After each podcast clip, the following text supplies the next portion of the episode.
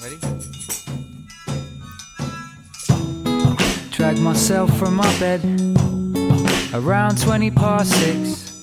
Get my kids up, make breakfast, one egg, two toast, three Weetabix. And as I sit down, I look up, and you're standing in the doorway, sun at your back.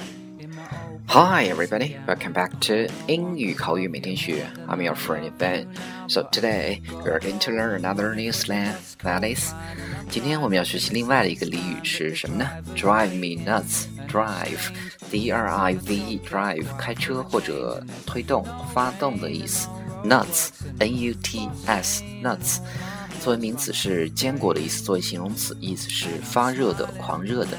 So drive me nuts. What does that mean? In English, it means to be greatly frustrated or annoyed. The word nuts is sometimes replaced by the words crazy, bonkers, bananas, insane, or off the wall. However, the meaning remains unchanged. 在英文里 ，drive me nuts 意思就是说使我很受挫或者恼火。当然，nuts 还可以被以下几个词代替，那么就是 crazy, bonkers, banana, insane, or off the wall. You know, when people are annoyed to the point where they can no longer tolerate anymore, they might use this common idiom to describe their frustrations. 当人们恼火到不行的时候，就会用 drive me nuts 去形容他们内心的挫败。According to the website Word Detective by the mid to late 1900s, the word nut was slang to mean a person's head. 根据 Word Detective 网站的介绍，在18世纪中期，人们就用 nut 去形容一个人的头。Not long after, it looks like that's acquired the meaning of someone who was not acting right in the head.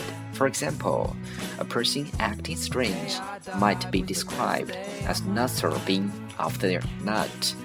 不久之后，就慢慢的用 nut 来指代一个脑子不正常的人，比如行为怪异的人就会被描述为 nuts 或者 off the nut。OK，说到这儿，我们来看两个例子。First one，比如说王小二的老婆天天因为一些鸡毛蒜皮的家务事而唠叨。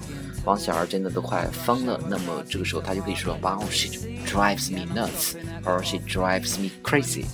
OK，我们再来看第二个例子，又比如说，Emily 明天有个面试，但是焦虑的都睡不着觉，那么我们就可以说，Emily is driving herself nuts over the job interview she has tomorrow, and is having trouble sleeping from the anxiety.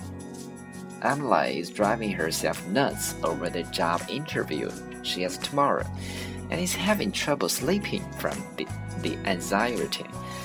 Okay, guys, so today you have to remember what drive me nuts, which means 快把我逼疯了. So, guys, that's all for today. Thank you very much. See you next time. Tell my friends and my kids and my wife everything day I died was the best day.